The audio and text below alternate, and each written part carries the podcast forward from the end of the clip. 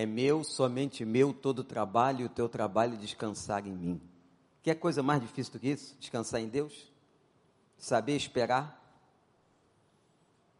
Eu acho que a hora mais difícil para um homem que foi e que lembra da sua paternidade é a sala de espera. A sala de espera é um lugar muito difícil.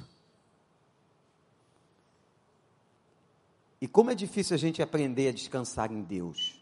Muito difícil.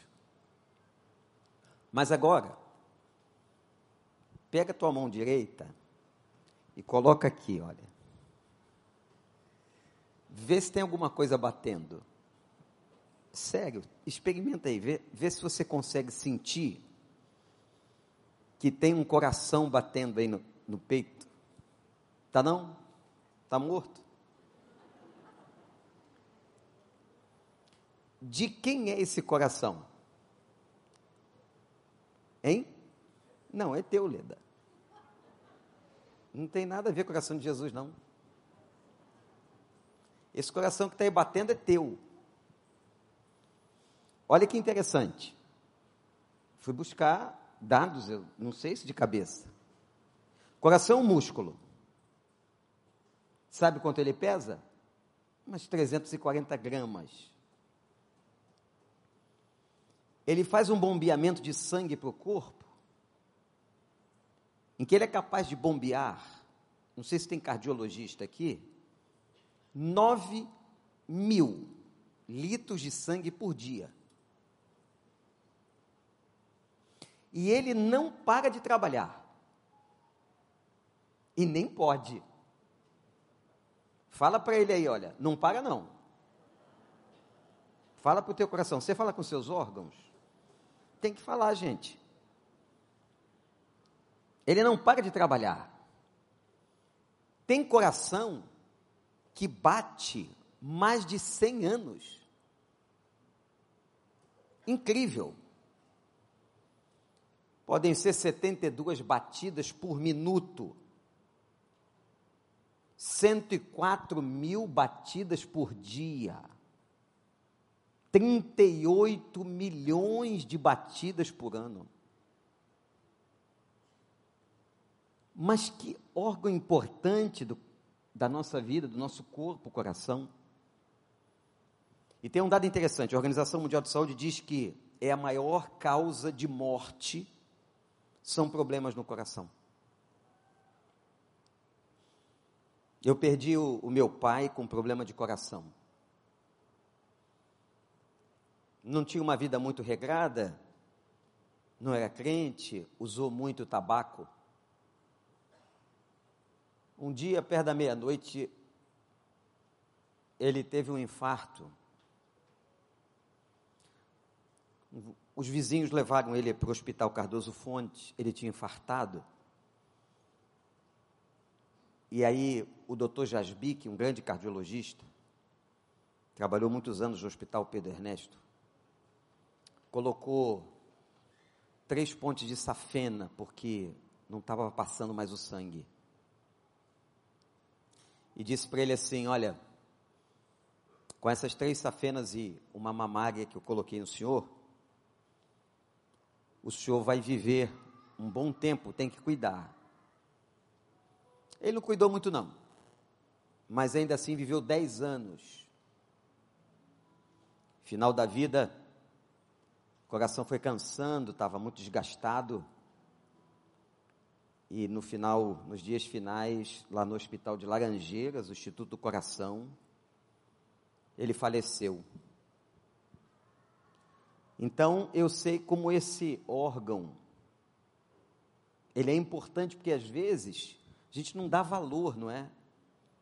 Mas ele está aí no teu peito batendo o tempo todo. E ele é fundamental, fundamental para a nossa vida. Eu me lembro que um dia, quando eu estava lá no hospital de Laranjeiras, o médico disse assim para mim: Olha, o, o batimento está muito fraquinho, não consegue mais bombear o sangue como devia. Aí eu falei: E aí, doutor? Porque a gente sempre quer uma solução, né? Ainda mais quando se trata do pai da gente. Ele só transplante. Falei, então vamos fazer. Ele disse: não dá. Ele não aguenta. Não tem como transplantar. Você sabia que a Bíblia fala muito do coração? Mas ela faz o seguinte: ela pega a imagem do coração físico e ela transporta para uma linguagem figurada. Abre a tua Bíblia no livro do profeta Ezequiel, capítulo 11. Você vai ver um dos textos mais lindos sobre o coração. Uma linguagem metafórica, e a Bíblia faz muito isso. Se pega a imagem do coração e se aplica como centro da vida. Capítulo 11, verso 19.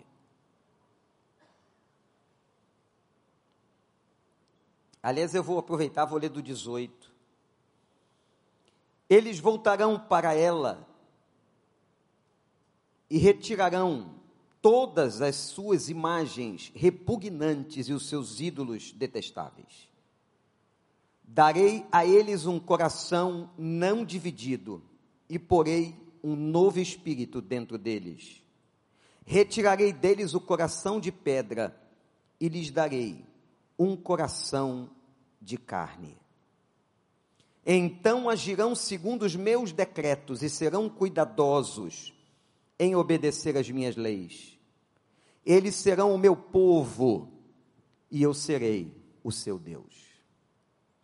Que coisa linda, gente, esse texto de Ezequiel, quando o profeta faz uma analogia sobre o coração.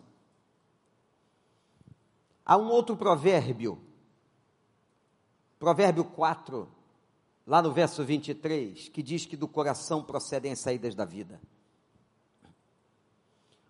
O que é que a Bíblia está falando sobre o coração?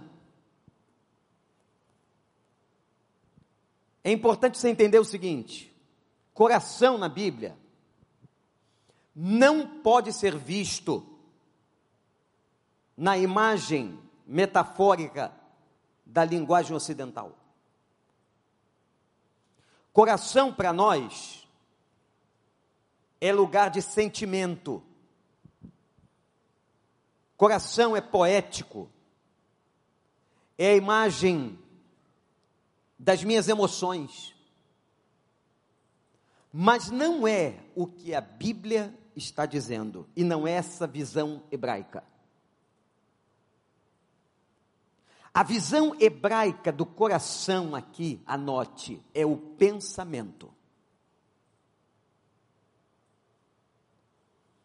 Quando a Bíblia está falando do coração, ela está falando dos nossos pensamentos, como centro da vida.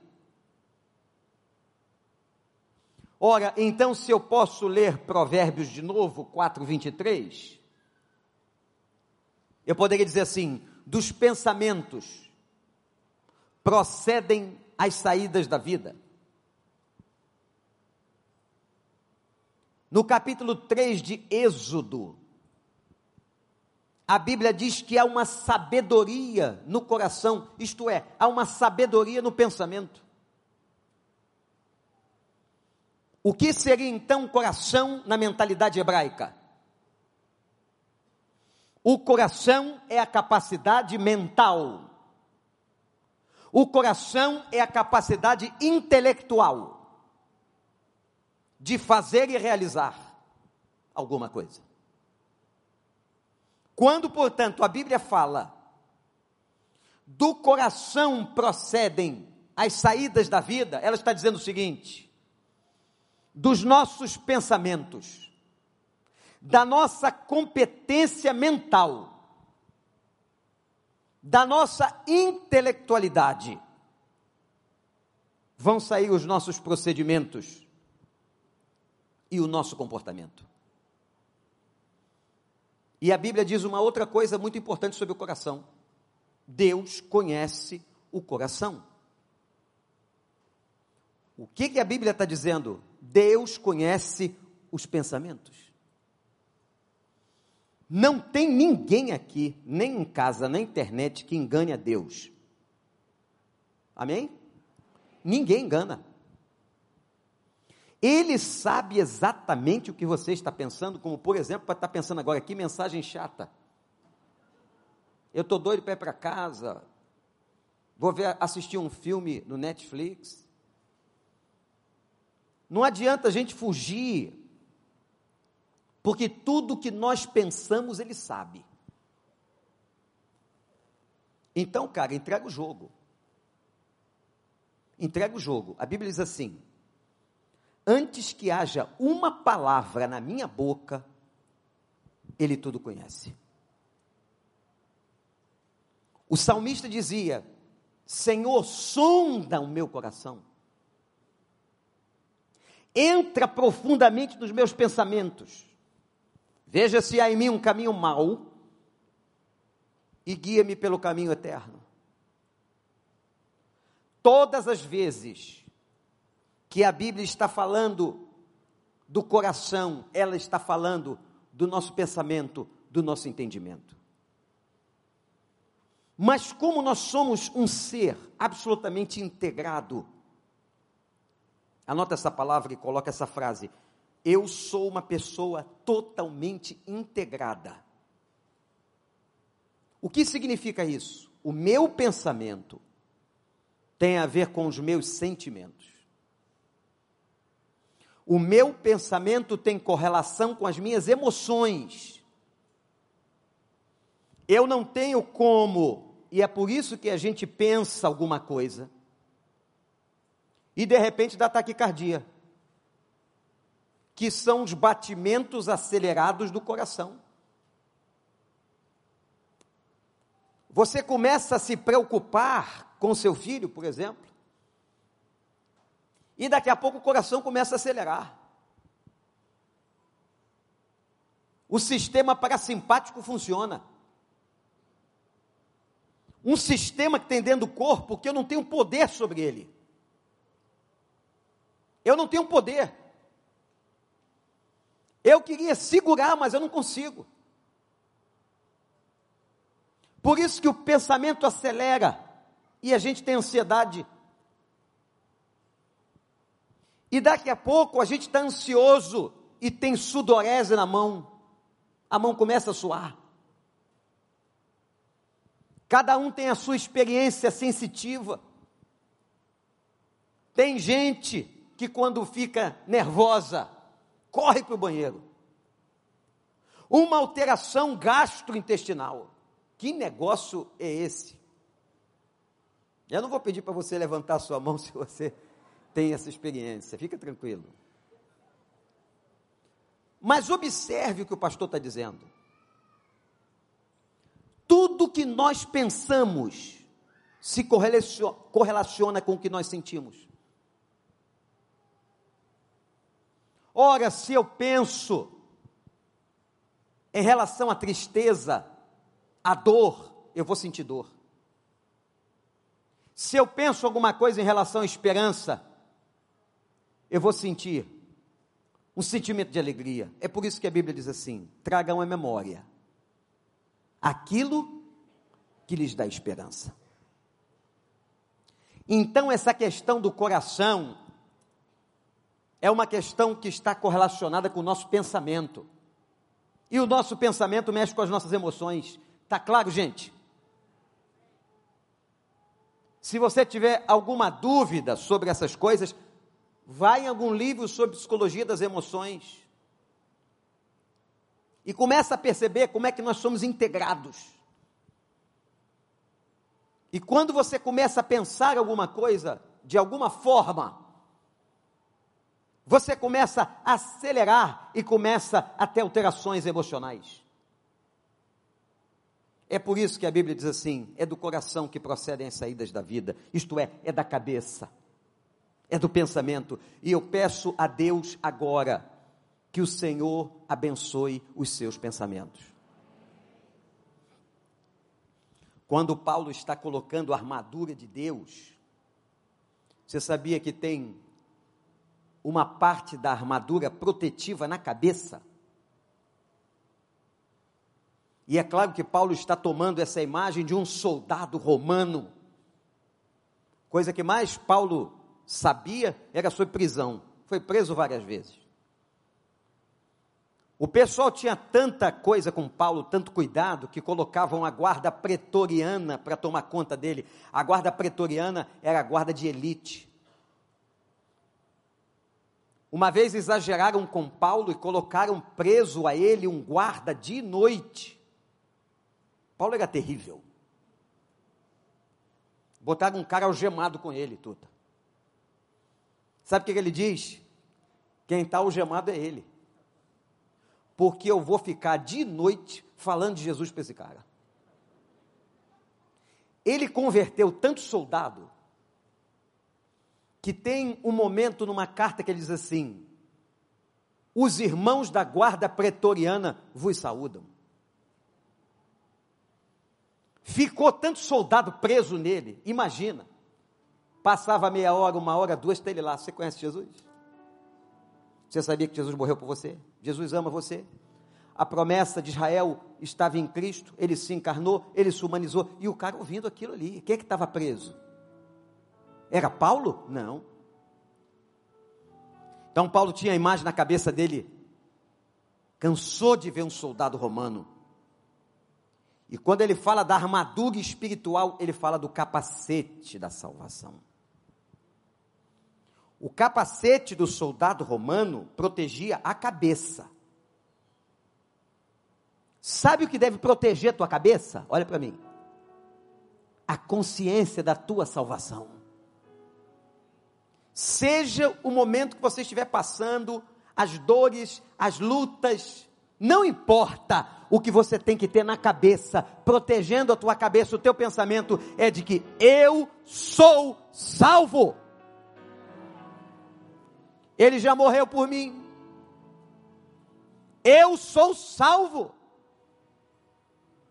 Que o capacete da salvação agora proteja a tua cabeça e proteja os teus pensamentos.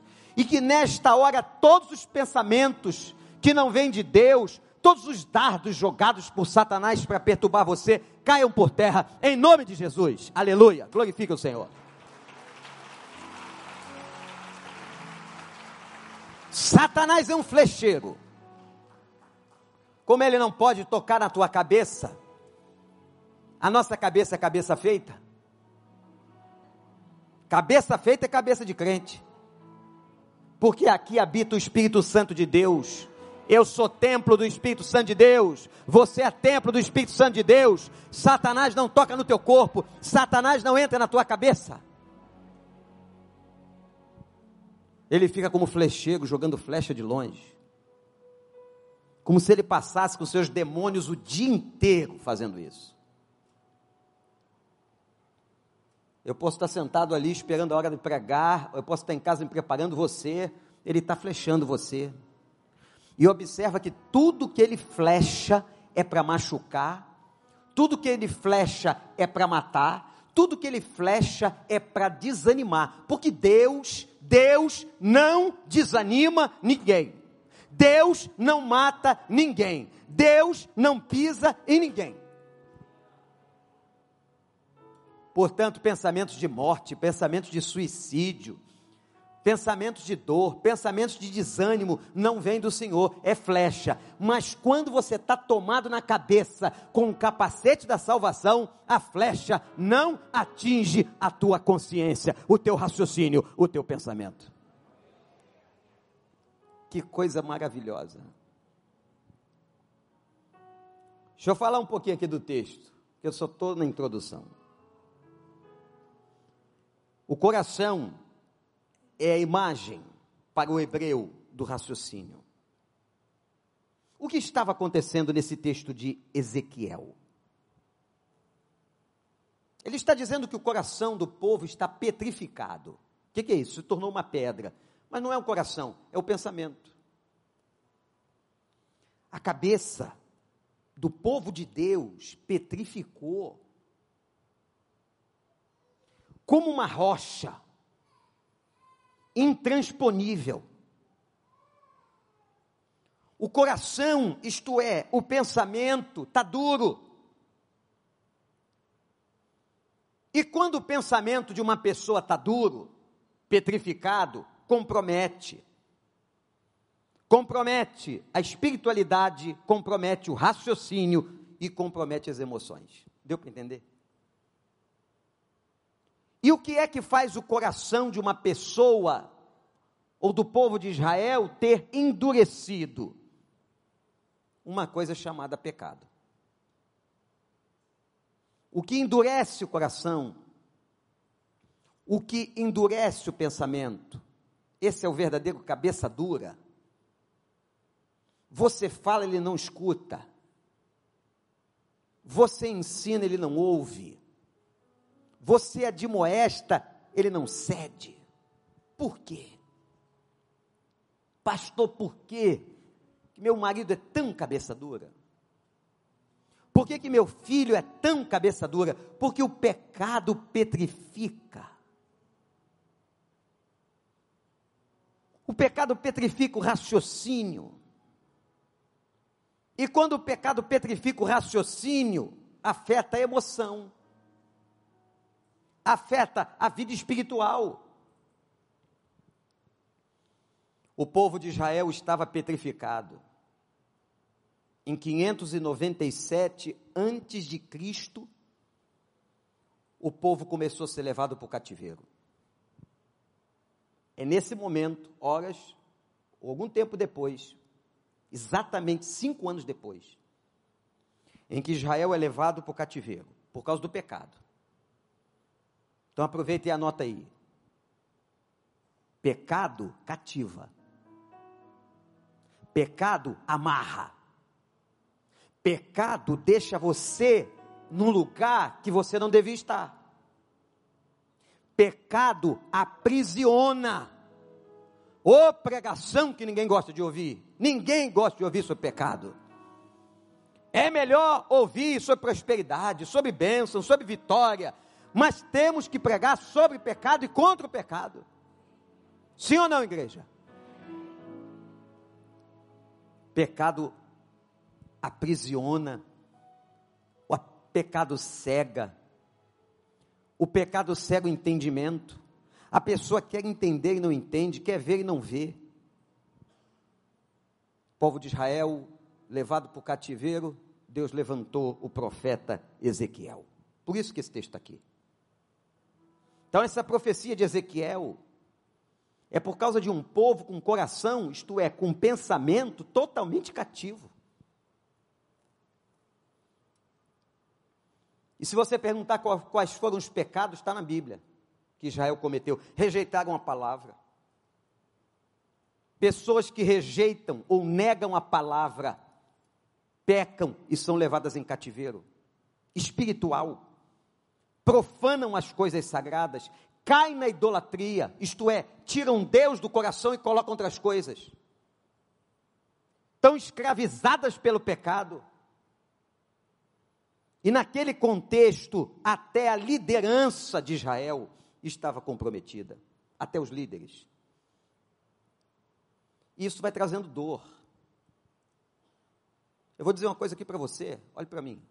O pecado é a razão última de todo sofrimento.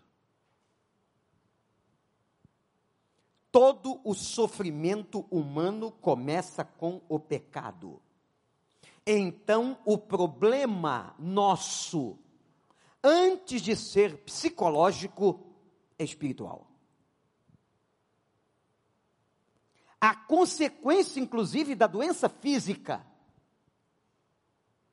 é porque nós temos uma natureza decaída e vamos morrer. A alma que pecar, essa morrerá. O corpo volta ao pó. O que é que está acontecendo com a nova geração? Olha aí, galera jovem, adolescente. Nós estamos numa geração, e cada vez mais numa geração que valoriza o que é exterior. Como se o diabo disfarçasse ou entretesse você para que você não visse os problemas do coração e do pensamento. Nós somos hoje, e o brasileiro muito mais, profundamente estéticos. Nós variamos. Se você buscar as estatísticas sobre consumo de produtos estéticos, nós, considerados um país de terceiro mundo, nós ficamos entre os três primeiros. Flertamos com o primeiro lugar, daqui a pouco vamos para o segundo, voltamos para o primeiro lugar. Aí você vai perguntar, pastor, o senhor está condenando o meu botox? Não. Essa mexidinha, não. Não estou falando disso. Posso fazer, problema seu. Não coloque sobre o outro as suas decisões. Mas atue as consequências. O que eu estou falando é outra coisa. O que eu estou falando é que a gente tem que olhar primeiro para dentro. Eu estava em Chicago quando chegou a uma reunião, há muitos anos do Summit, uma mulher de Deus chamada Mama Maggie. Aquela mulher é conhecida como uma mulher, uma santa de Deus, uma mulher muito dedicada, muito crente. Eu vou pregar uma mensagem que ela pregou um dia, hoje não dá, que eu estou em outra direção.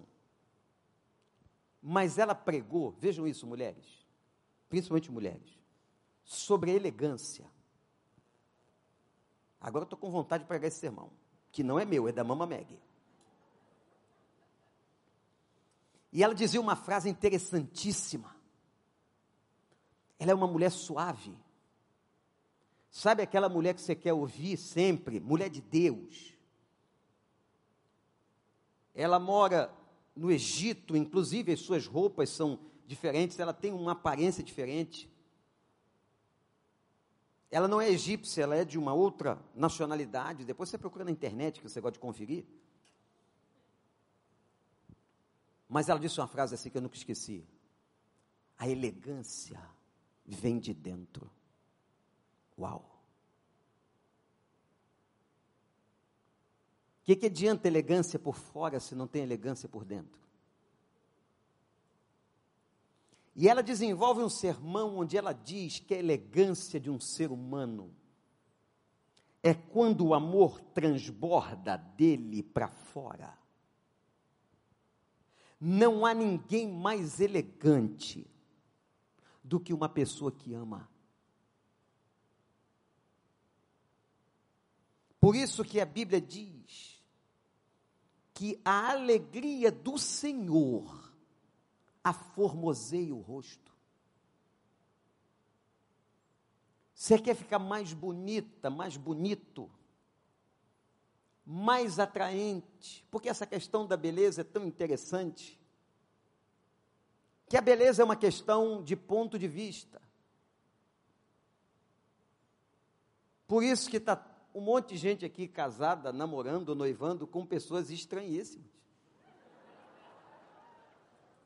Pode ser para mim, para você, a coisa mais linda. Dá uma olhada no seu marido agora, dá uma olhadinha nele. Pode estar um pouquinho deformado, mas olha, Está rindo? É a coisa mais linda que você tem. Glorifica. Isso, dá glória a Deus mesmo. Marido, olha para tua esposa, dá uma olhadinha aí para sua namorada, sei lá para quem. A elegância vem de dentro e a visão, o prisma da beleza é relativo. E a Bíblia vai dizer que tem muito mais gente preocupada com a aparência do que com o coração. Quando o profeta Samuel declara isso, que Deus se preocupa primeiro com o coração e não com a aparência. Porque na casa de Jessé, quando o profeta vai buscar o homem de Deus, que ia ser ungido como rei, o pai se esqueceu do menor e apresentou o filho mais bonito. Foi o dia em que Deus disse pela boca do profeta: o valor ou os valores de Deus são invertidos. Primeiro, Deus procura ver a beleza do coração. Ver a beleza do pensamento. Uma das figuras mais enigmáticas da história da humanidade sobre transformação da aparência foi o Michael Jackson. O Michael Jackson, ele se tentava, ele tentava se transformar o tempo todo em alguma coisa, que eu não sei se ele sabia o que. Em 15 anos, Michael Jackson, na sua biografia, isso é dito, fez mais de 20 cirurgias só no rosto.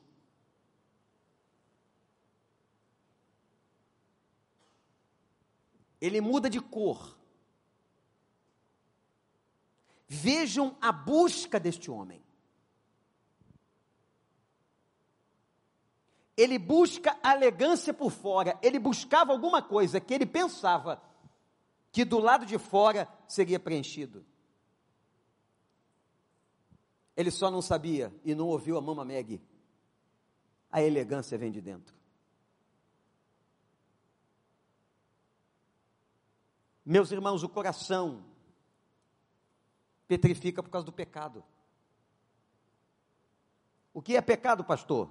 Tem uma lista imensa na Bíblia: idolatria, feitiçaria, prostituição, inimizade, cobiça, inveja, ódio, bebedice, glutonaria, adultério, desonra, profanação ao nome de Deus, homicídio, roubos, práticas ilícitas, mentira, injustiça.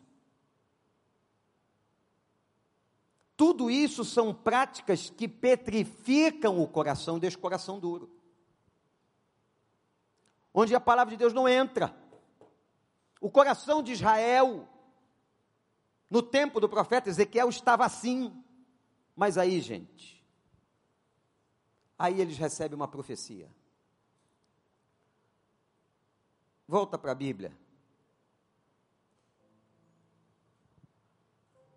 Olha o que, que diz a Bíblia.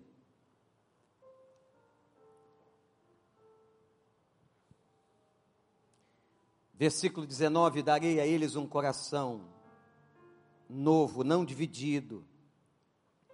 E eu porei um novo espírito, espírito aqui está em letra minúscula, espírito humano, eu porei dentro deles. Retirarei o coração de pedra e lhe darei um coração de carne. Deus está dizendo que vai fazer um transplante. Deus é especialista em transplante, em pegar coração petrificado e transformar. Aquele transplante, no mundo espiritual, Deus pode fazer. É por isso que o Evangelho crê na transformação de pessoas estranhas, na transformação de pessoas pecadoras na sua transformação, na minha transformação, na transformação de pessoas que parece que não tem jeito. Deus é especialista em gente que não tem jeito. Amém? Deus é especialista. Sabe o que Deus está dizendo aqui? Eu sei que toda mudança começa de dentro. A mudança do meu povo, a mudança de uma pessoa começa de dentro. Eu tenho que mudar o coração. Eu tenho que tirar esse coração de pedra e colocar um coração de carne. O que, que ele quer dizer com isso? No hebraico, um coração sensível, isto é, um pensamento novo.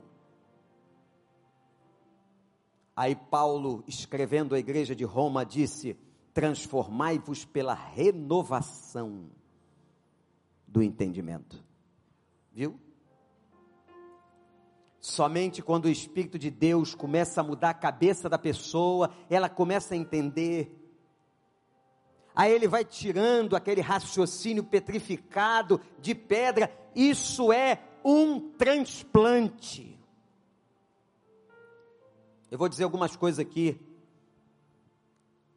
quando o transplante acontece, como é que fica a vida da pessoa? Anota aí, primeiro. Pessoas transplantadas pelo Espírito Santo, cujo coração de pedra endurecido pelo pecado foi tirado, os pensamentos endurecidos foram tirados, e pela ação de Deus colocado um coração de carne. Primeira coisa, as feridas são tratadas. O Espírito Santo começa a trabalhar a cabeça, as memórias, o que traz a você a lembrança do seu passado são suas memórias. E Deus age na memória. Deus cura memórias. Não, Ele não vai te dar amnésia. Ele vai tratar a tua memória. Ele vai curar a tua memória. Ao ponto de você pensar, mas não sentir dor. Sabe quando uma ferida está aberta? Quando ela ainda está viva, é quando toca nela e dói. Mas vai haver um tempo em que Deus vai tratar você de uma tal maneira, não vai te dar amnésia não, mas Ele vai tratar você de uma tal maneira que aquele pensamento antigo, ruim, traumático, Ele vai tocar e não vai doer mais. Aleluia. Segunda coisa que acontece com o coração ou com uma pessoa transplantada nasce dentro dela esperança. Eu porei um espírito dentro de vocês. Quando esse espírito vem, sabe o que que volta? Olha para mim. Sonhos. Expectativa de coisa boa. Gente que foi transplantada pelo Espírito Santo sonha. Sonha com coisa boa, sonha com futuro, sonha com a vitória, sonha com vida abundante. Deixa Deus transplantar. Aleluia, glorifique o Senhor. Pode glorificar sim. Pessoa transplantada tem esperança. Pessoa transplantada é curada nas memórias. Terceiro, pessoa transplantada tem consciência de quem é o Senhor. Quando eu digo quem é o Senhor, é de quem manda. Quem manda é Ele. Quem determina é Ele. Os propósitos são dele. A vida é dada por Ele o nosso destino, os nossos dias estão escritos no livro dele. E haverá um dia, a Bíblia diz isso em Apocalipse. João teve a visão e viu um livro. O livro estava escrito por dentro e por fora. Era um testamento. Sabe quando é que um testamento tem validade? Quando ele é lido na presença dos magistrados. Só o magistrado, na cultura daquela época, na cultura grega, nos dias de João, podia abrir o testamento. Aí João diz assim, capítulo 5 do Apocalipse: Não encontrei ninguém digno de abrir o livro. Sabe o que ele fez? Começou a chorar. Ele começou a chorar. Porque se o testamento não fosse lido, não eram lidos nomes daqueles herdeiros. Sabe quem eram os herdeiros? Eu e você. É o meu nome, o teu nome está lá, está lá no testamento. Está lá onde Deus escreveu com sangue os nossos nomes. E aí João começa a chorar, dizendo: ninguém abre o livro, ninguém, não encontrou ninguém, nem Pedro, nem Paulo, nem Moisés, nem Abraão, ninguém era digno de abrir aquele livro, o testamento. De repente ele olha para trás e encontra um cordeiro. Olha que coisa linda. E diz assim no texto do Apocalipse 5: um cordeiro que estava morto e reviveu. E aí João diz assim: é ele que tem autoridade para abrir o livro. Ele pode abrir o livro, o livro é aberto por ele, e ele vai abrir o livro e vai ler o seu nome, o seu nome, e vai dizer: Você possua por herança o reino para ti preparado até a fundação e desde a fundação do mundo. Ah, que dia fantástico! Que dia fantástico quando o livro será aberto, testamento será lido. Leda, José, Marcos, Paulo, Tiago, Rose, Joel, venham, venham, venham, eu estou abrindo e vocês têm direito porque o Senhor pagou a dívida e colocou vocês no testamento. Nós somos co-herdeiros de Jesus Cristo. Você é rico. Você é rico. Você é rica.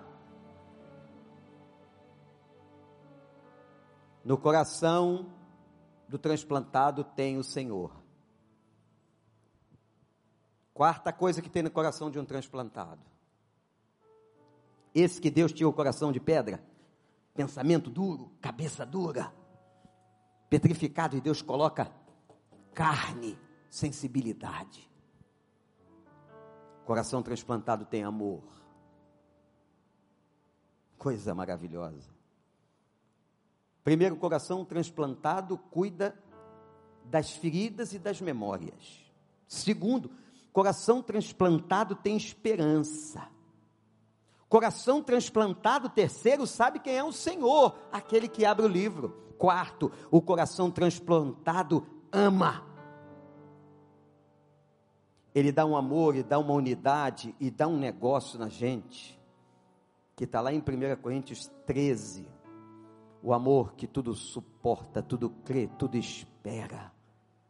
Só o Espírito de Deus coloca um coração assim.